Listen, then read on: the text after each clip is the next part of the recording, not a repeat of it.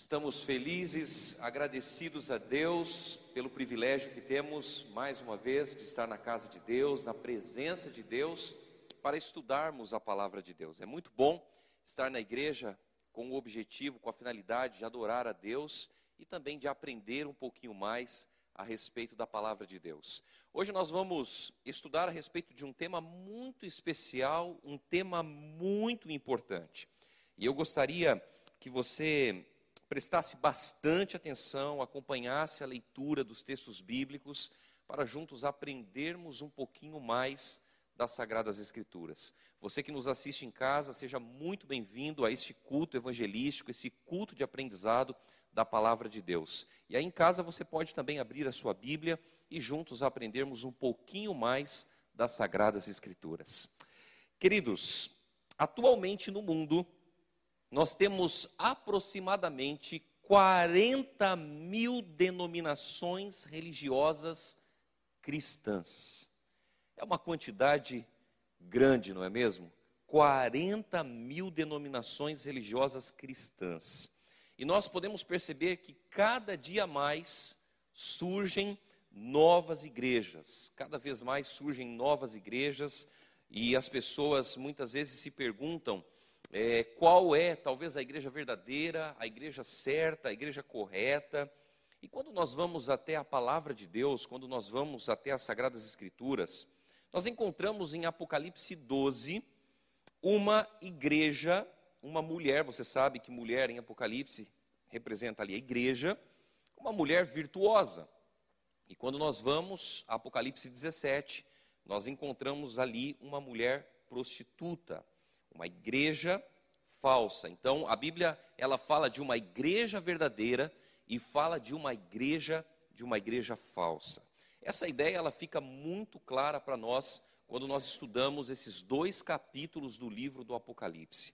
Mas eu gostaria de convidar você a abrir comigo a sua Bíblia no Evangelho de Mateus, no Evangelho de Mateus, no capítulo 21, capítulo 21, e nós vamos ler aqui o verso 33 até o verso 41.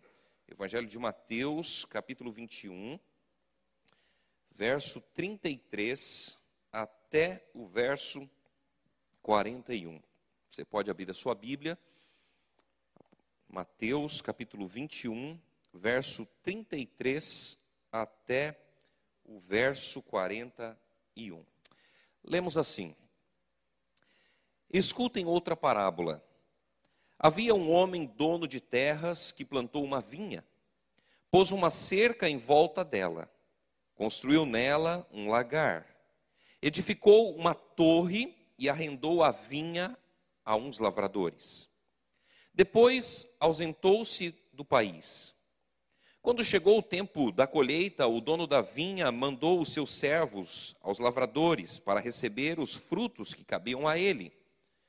Mas os lavradores, agarrando os servos, espancaram um, mataram outro e apedrejaram ainda outro. Verso 36.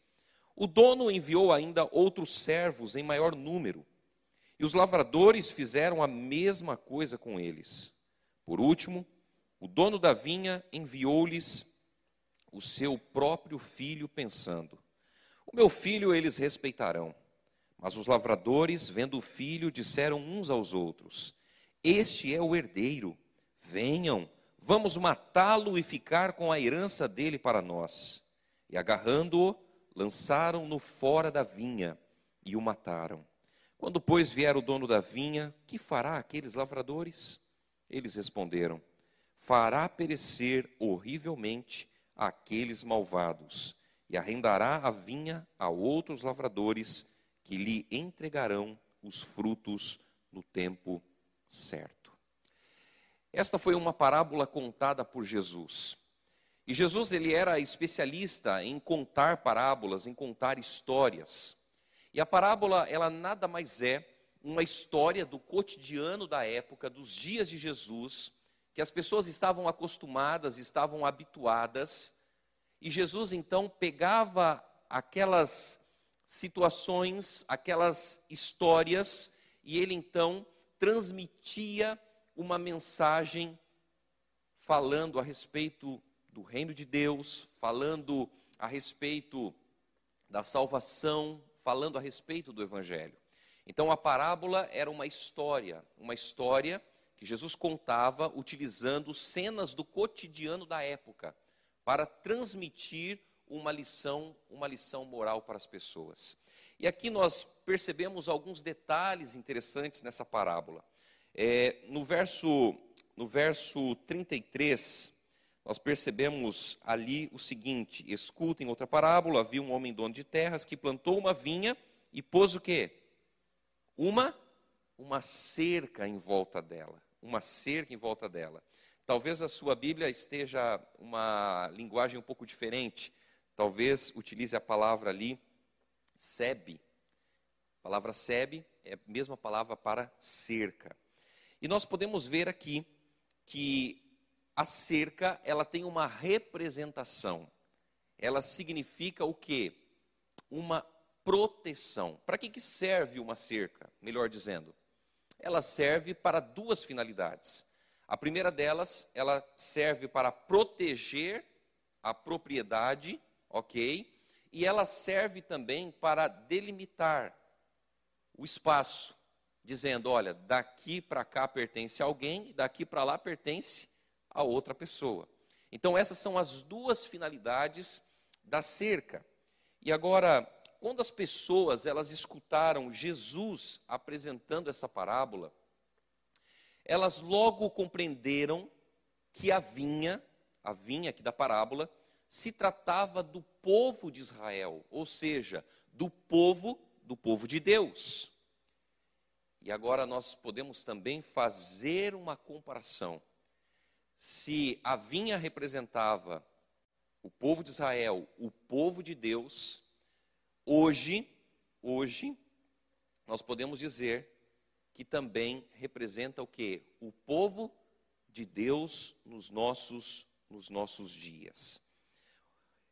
Nós estamos vendo que a cerca ela tinha o objetivo de proteger, de proteger.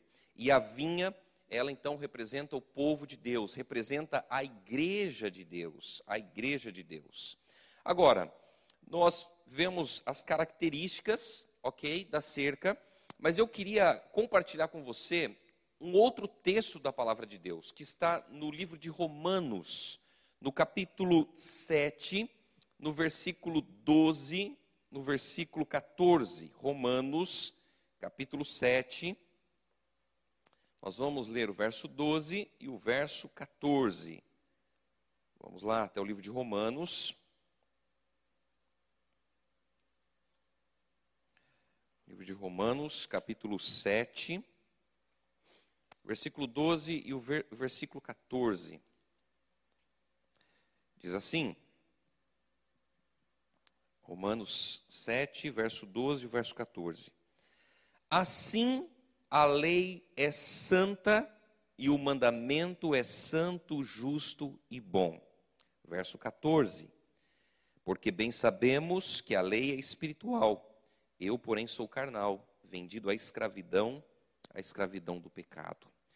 Veja bem, é, nós percebemos aqui a Bíblia falando a respeito da lei de Deus, falando a respeito do mandamento de Deus, dos mandamentos de Deus. E nós podemos perceber que a finalidade da lei, a lei ela é santa, ela é boa, ela é justa. A lei ela não tem como finalidade nos salvar, mas ela tem como finalidade mostrar quem somos, ela tem como finalidade nos proteger. Nos proteger do quê? Do pecado nos proteger do pecado.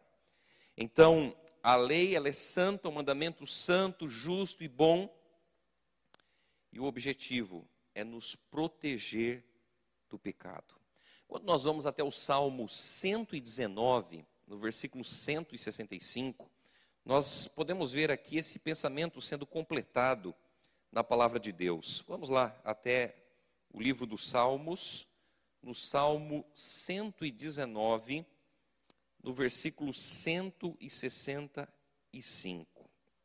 Olha o que a palavra de Deus diz aqui, olha. Grande paz tem os que amam a tua lei, Para eles não há nada que os faça tropeçar. Perceba que o objetivo da lei é proteger a igreja de Deus, é proteger o povo de Deus. Ela nos protege contra alguma coisa. E essa coisa que nós estamos falando é o pecado. É o pecado. 1 João capítulo 3, versículo 4, é um outro texto que eu gostaria de ler com você. 1 João capítulo 3, versículo 4, lá no finalzinho da Bíblia. 1 João capítulo 3, versículo 4.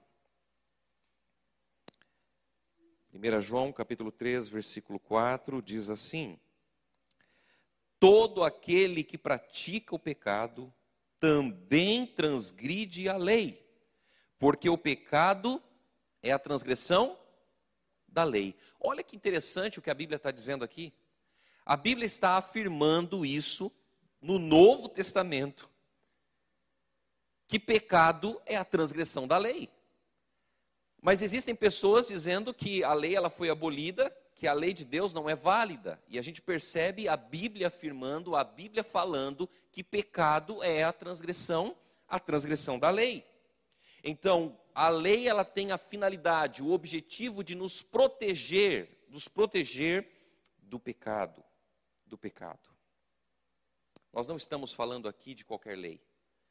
Nós não estamos falando aqui da lei do Código de Trânsito, não estamos falando da, da lei penal brasileira, Todos nós aqui sabemos de que lei estamos falando. Nós estamos falando dos dez mandamentos, escritos pelo próprio dedo de Deus. Do próprio dedo de Deus. Então, a lei de Deus, o que ela faz? Ela delimita o território de Deus e o território do inimigo. É uma cerca que está marcando o território de Deus e o território do inimigo de Deus. Todas as vezes que nós pecamos, todas as vezes que nós erramos, nós rompemos essa cerca ou essa barreira. Quando pecamos, transgredimos a lei, ou seja, nós pulamos essa cerca, no bom sentido da palavra. Acabamos desobedecendo a Deus. Mas o grande problema não está nos dez mandamentos. Porque quando nós falamos não roubar, não cobiçar, não matar, todos praticamente concordam que não devemos fazer essas coisas. Mas a grande questão está em dois mandamentos específicos da lei de Deus. Nós estamos nos referindo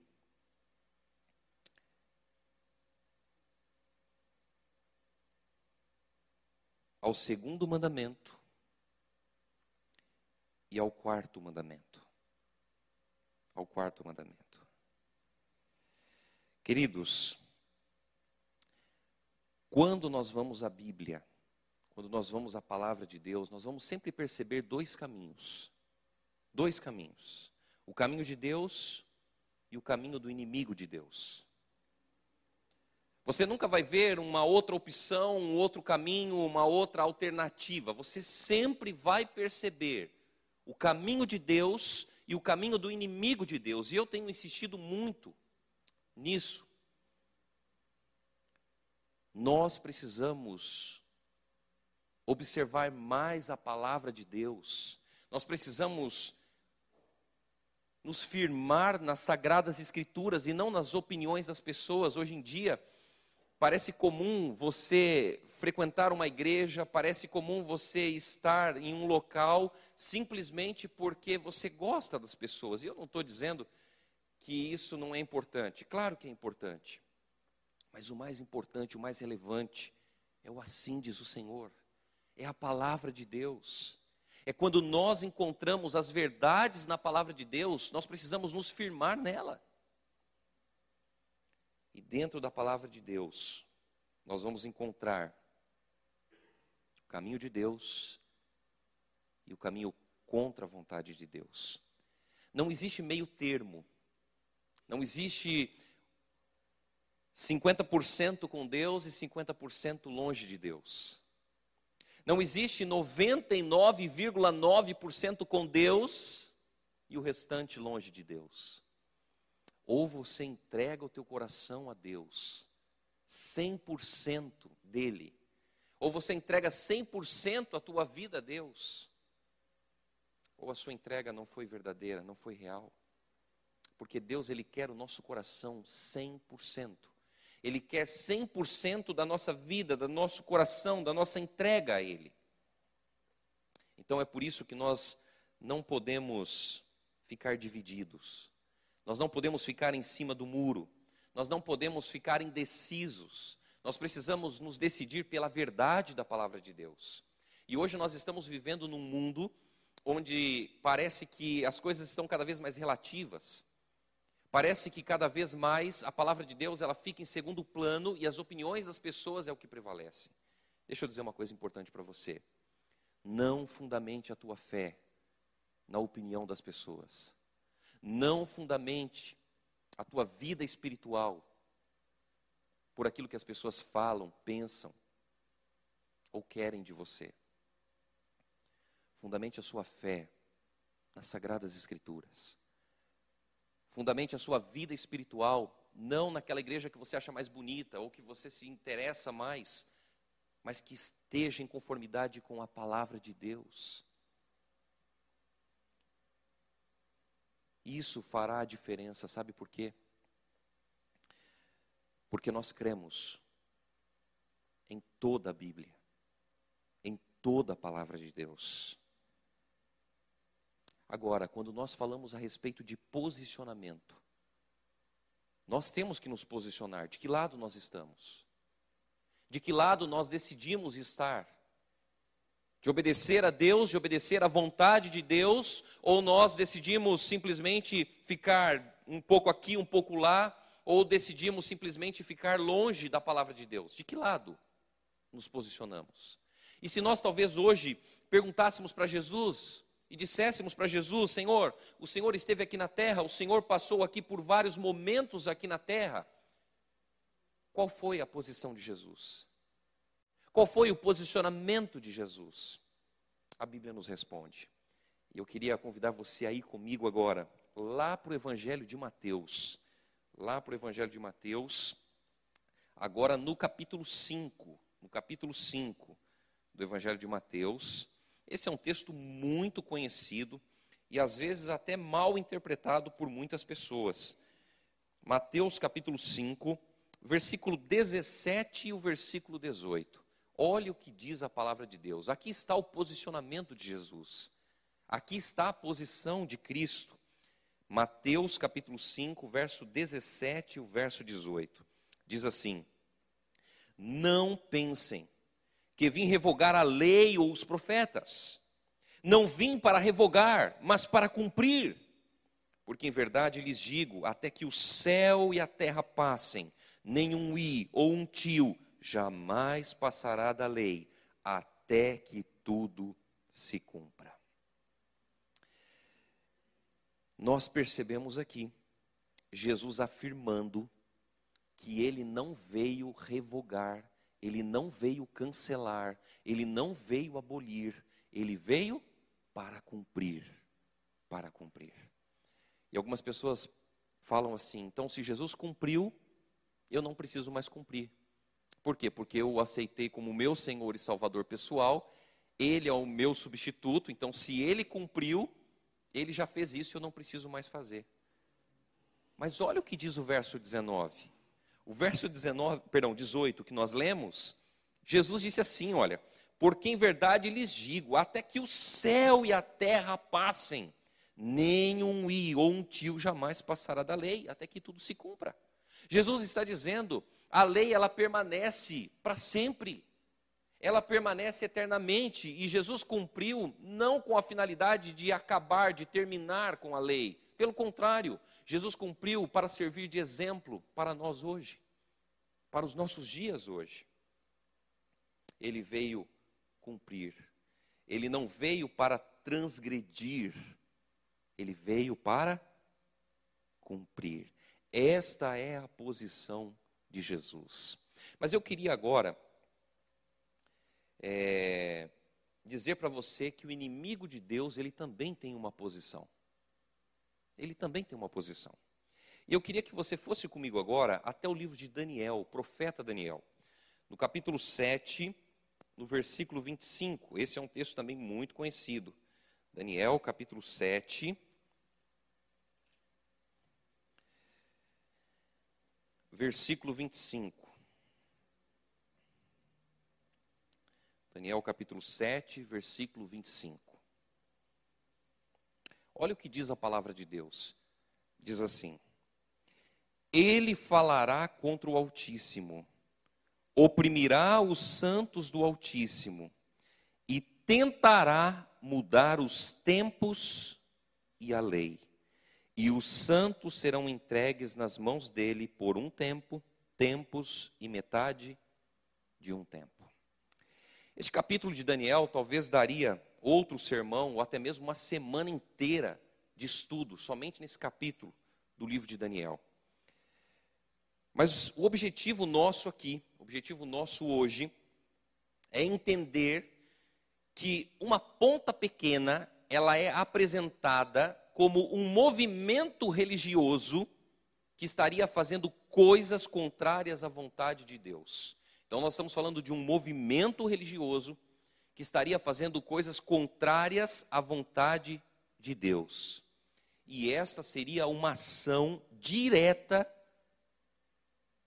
do inimigo de Deus. Do inimigo de Deus. E aqui nós percebemos que o inimigo de Deus ele estaria fazendo três coisas através desse movimento religioso. Três coisas, de acordo com o texto de Daniel, capítulo 7, verso 25 que, que nós encontramos aí? Primeiro, falar o quê? Veja aí. Falar contra contra Deus. Contra Deus. Ele falará contra o Altíssimo. Segundo, magoar os santos de Deus. Magoar os santos de Deus. E terceiro, mudar os tempos e a lei os tempos e a lei. Então você percebe que Jesus, ele se posicionou cumprindo, guardando a lei, guardando os mandamentos de Deus. E o inimigo de Deus, ele se posiciona de forma contrária. Qual é a forma que ele se posiciona? Querendo o quê? Mudar os tempos e a lei. Os tempos e a lei. Mas aí vem uma pergunta. Afinal, afinal, como que o inimigo ele mudou a lei de Deus. Como que ele alterou a lei de Deus? Nós não vamos ler aqui por causa do tempo, mas você já deve conhecer os dez mandamentos. Se você não conhece, você pode ler depois, mais tarde, em Êxodo capítulo 20, a partir do verso 3 até o verso 17. Você vai ver lá todos os mandamentos da lei de Deus. A destruição que o inimigo tentou fazer é em duas partes da lei, em duas partes específicas da lei de Deus. E quando nós lemos então Êxodo, capítulo 20, verso 3 até o verso 17, fica claro que o segundo mandamento e o quarto mandamento foram alterados da lei de Deus na maioria das igrejas cristãs. E deixa eu dizer uma coisa para você que nos assiste.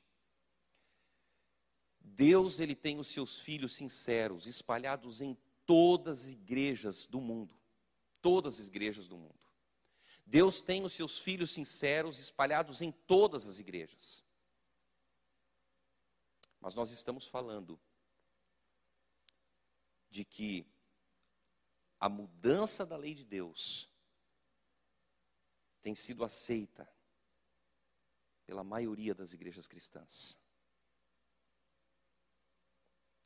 Quando nós analisamos isso, nós percebemos então o segundo mandamento, que se refere a não adorar ídolos, a não adorar imagens de escultura. Devemos adorar apenas a quem? A Deus. E percebemos também o quarto mandamento que fala a respeito da guarda do sábado, como dia do Senhor.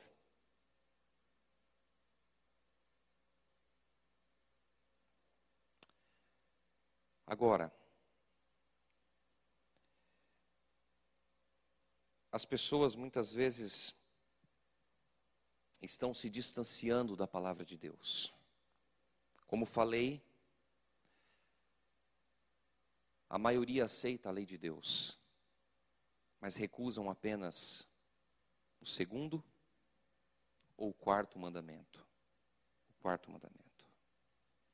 Muitas vezes, algumas pessoas dizem: olha, vocês estão errados em não, em, em não observar o segundo mandamento.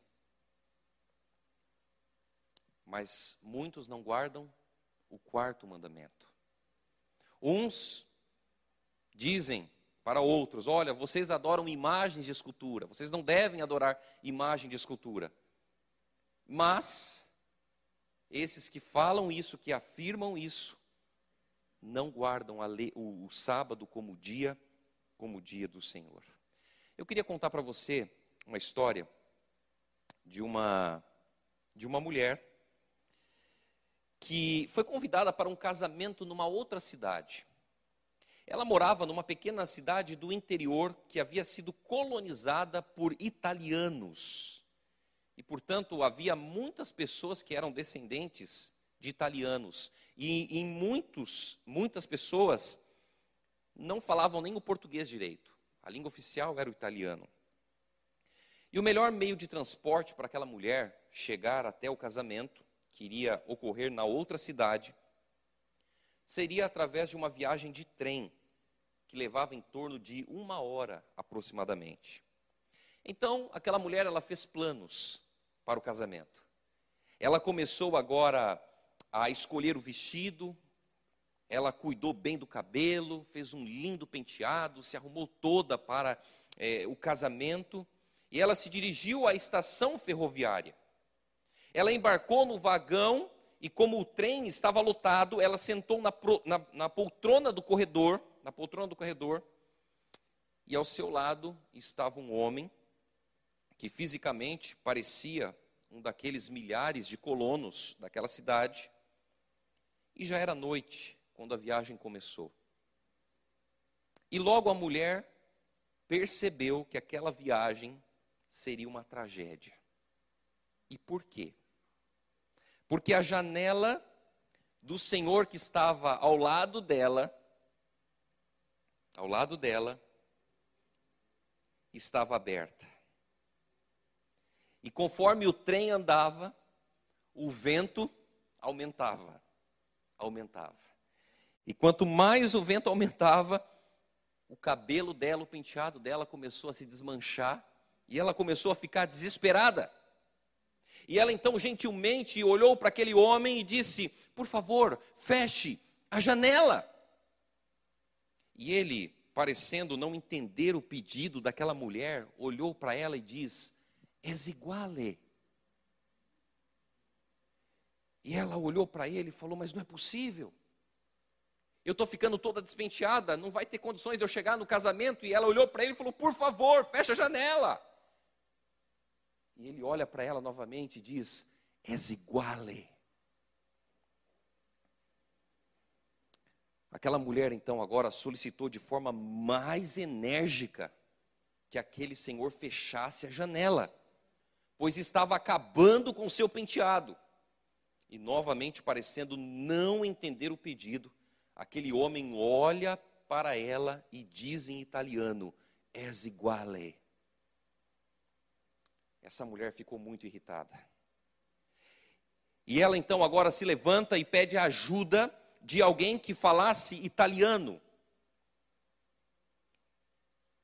E ela diz: Olha, por favor, pede para aquele homem fechar a janela, porque eu falo e ele não entende nada.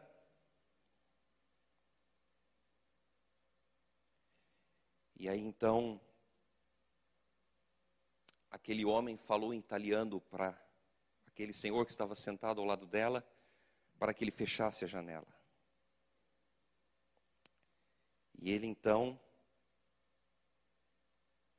disse: És iguale. Na verdade, toda vez que a mulher pedia para a janela ser fechada, o homem queria dizer que a janela estava quebrada e, consequentemente, não adiantaria fechar a janela, pois permaneceria a mesma coisa, ou seja, aberta ou fechada daria no mesmo. És iguale.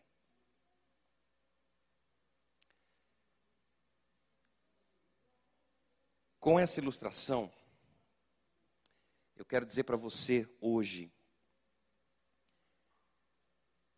que não adianta você guardar uma parte da lei de Deus e não guardar outra.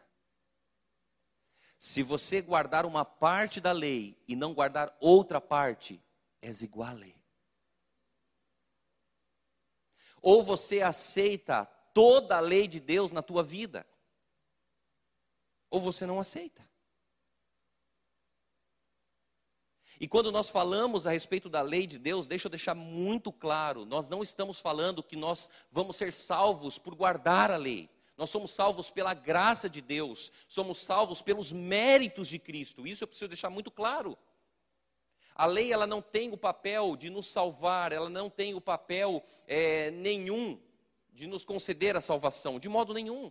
Pelo contrário, a lei ela tem a finalidade de nos proteger do pecado. A lei, ela tem como finalidade mostrar quem somos e do que necessitamos. Necessitamos de Cristo, Jesus em nossa vida. Eu tenho presenciado por aí muitas pessoas, muitos líderes religiosos, que se levantam em suas igrejas e dos púlpitos e fazem tantas maravilhas em nome de Jesus, em nome do Espírito Santo, mas que infelizmente têm atacado veemente a lei de Deus, principalmente no que tange o quarto mandamento, em relação à guarda do sábado. E isto acaba nos lembrando do que diz Mateus, né? No capítulo 7, versículo 21 e 23 a 23, que nem todo que me diz Senhor, Senhor entrará no reino dos céus, mas aquele que faz a vontade de meu Pai que está nos céus. Queridos, nós precisamos saber que Deus tem uma igreja verdadeira, uma igreja verdadeira. Que existe uma igreja verdadeira e existe uma igreja falsa. E volto a dizer: não serão somente os adventistas do sétimo dia que serão salvos. Por quê? Porque Deus tem os seus filhos espalhados em todas as igrejas ao redor do mundo. Mas Deus tem uma igreja verdadeira. E quando nós falamos a respeito disso, nós precisamos entender algumas coisas importantes. O RG é um documento que todos temos. E para que, que serve o RG? O RG, ele é o que? Uma identidade que prova quem é você. Mas quando nós falamos a respeito do RG, o que, que tem nesse documento? Vamos pensar um pouquinho. Tem uma foto que nunca fica bonita. Concorda comigo? Toda vez que você vai tirar foto do RG, nunca fica do jeito que você quer. Sempre fica fica meio diferente, Sempre é assim, tem a foto do RG. Pensa lá na sua foto de RG, você vai lembrar disso. O que mais que nós temos no RG?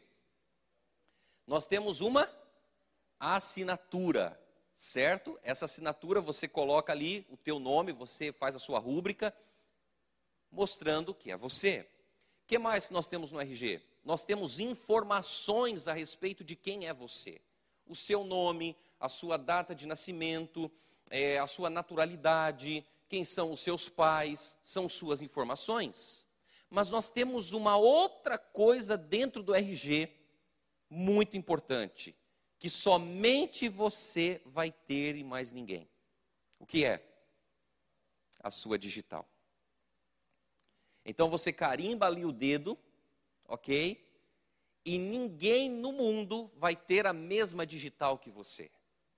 Nós podemos alterar o RG? Não podemos fazer isso, logicamente, né? Não podemos. Mas vamos pensar um pouquinho. Poderia alterar a foto do RG, colocar uma foto de uma outra pessoa que não é você? Poderia fazer isso? Poderia fazer. Poderia talvez imitar a sua assinatura no RG? Poderia. Poderia talvez imitar as informações a seu respeito? Poderia. Mas tem uma única coisa que não tem como falsificar, que é a digital. A igreja de Deus, a igreja verdadeira de Deus, ela também tem uma digital. Ela também tem uma marca. E eu queria que você fosse comigo até o livro do Apocalipse, no capítulo 14. Apocalipse, capítulo 14, no versículo 10.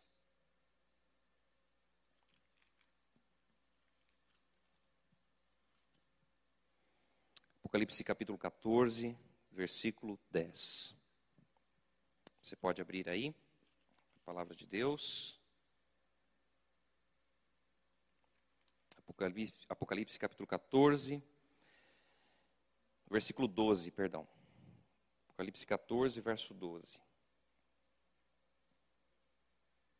Diz assim: Aqui está a perseverança dos santos os que guardam os mandamentos de Deus e a fé em Jesus. Perceba que o apóstolo João escreveu no livro do Apocalipse que a igreja de Deus, ela tem o que uma uma característica. Ela guarda os mandamentos de Deus e tem o testemunho de Jesus. Você percebe que muitas pessoas falam assim: ah, mas eu quero que me mostre onde está no Novo Testamento que tem que guardar os Dez Mandamentos. Está aqui, Apocalipse 14, verso 12. A característica da igreja de Deus, da igreja verdadeira, ela guarda os mandamentos de Deus e tem o testemunho de Jesus. E algumas pessoas podem se perguntar, mas pastor, o que é o testemunho de Jesus? É testemunhar de Cristo, é falar de Jesus para as pessoas, a Bíblia, ela mesma se responde. Vamos lá para o capítulo 19 do livro do Apocalipse, no versículo 10. Apocalipse, capítulo 19, versículo 10. Prostrei-me diante dos seus pés para adorá-lo. O anjo, porém, me disse: Não faça isso. Sou um servo de Deus, assim como são você e os seus irmãos, que guardam o testemunho de Jesus. Adore a Deus, pois o testemunho de Jesus é o espírito da profecia. Olha o que a palavra de Deus nos ensina, queridos irmãos, você que nos assiste em casa. A palavra de Deus está dizendo que a igreja verdadeira, a igreja de Deus, é aquela que guarda os mandamentos de Deus e tem o testemunho de Jesus, e o testemunho de Jesus é o espírito da profecia. O espírito da profecia. A igreja adventista do sétimo dia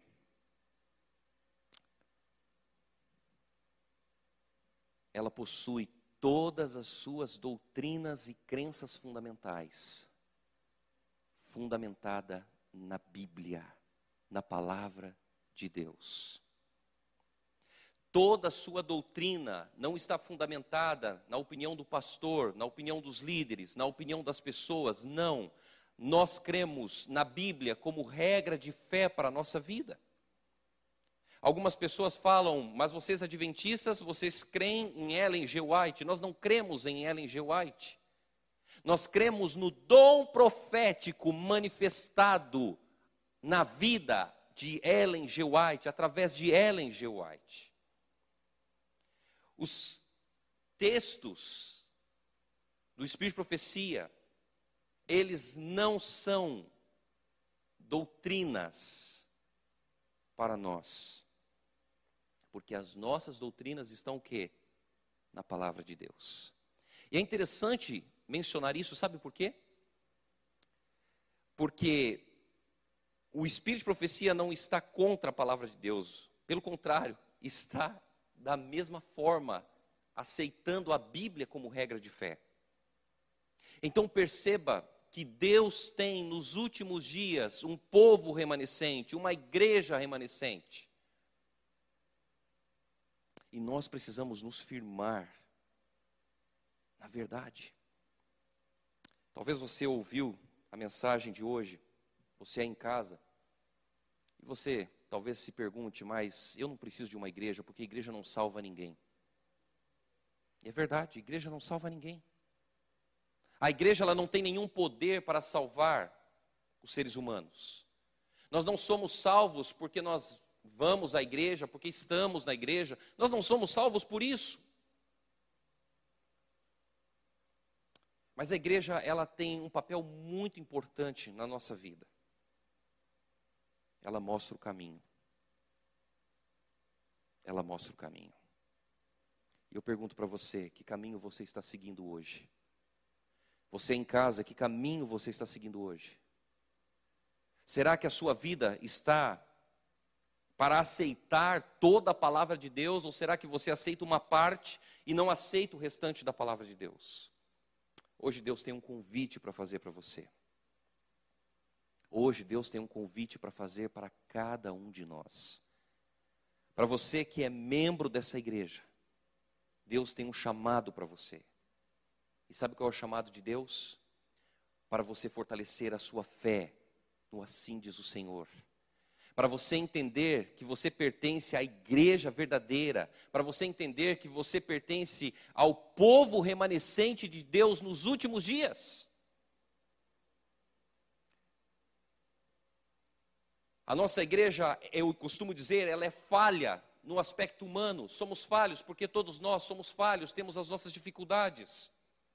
Mas essa é uma igreja perfeita no seu aspecto doutrinário. Sabe por quê? Porque as suas doutrinas não estão fundamentadas nos seres humanos, estão fundamentadas em Deus, na palavra de Deus. Você é membro da igreja. Você está convicto de que essa é a igreja de Deus, a igreja verdadeira? Deus hoje convida você a fortalecer a sua fé. Porque os dias que vão vir de acordo com as profecias bíblicas, serão cada vez mais difíceis para o povo de Deus ser fiel à palavra de Deus. Você que ainda não é membro da Igreja Adventista, você que nos assiste, talvez de outra igreja, de outra denominação, ou talvez não tem nenhuma igreja, nenhuma outra denominação. Deus também faz um convite especial para você. E sabe qual é o convite de Deus para você? Para você aceitar a verdade na sua vida. Todos nós teremos que nos posicionar, mais cedo ou mais tarde, de um lado ou de outro. Que o nosso desejo, que a nossa vontade seja de nos posicionar sempre ao lado da verdade, ao lado da palavra de Deus. Que Deus nos abençoe, queridos irmãos que Ele nos fortaleça cada vez mais e que nós venhamos compreender cada dia mais da nossa vida que Deus está de braços abertos para nos receber. E Ele faz isso a partir do momento que nós estudamos a Bíblia e aceitamos a Sua palavra.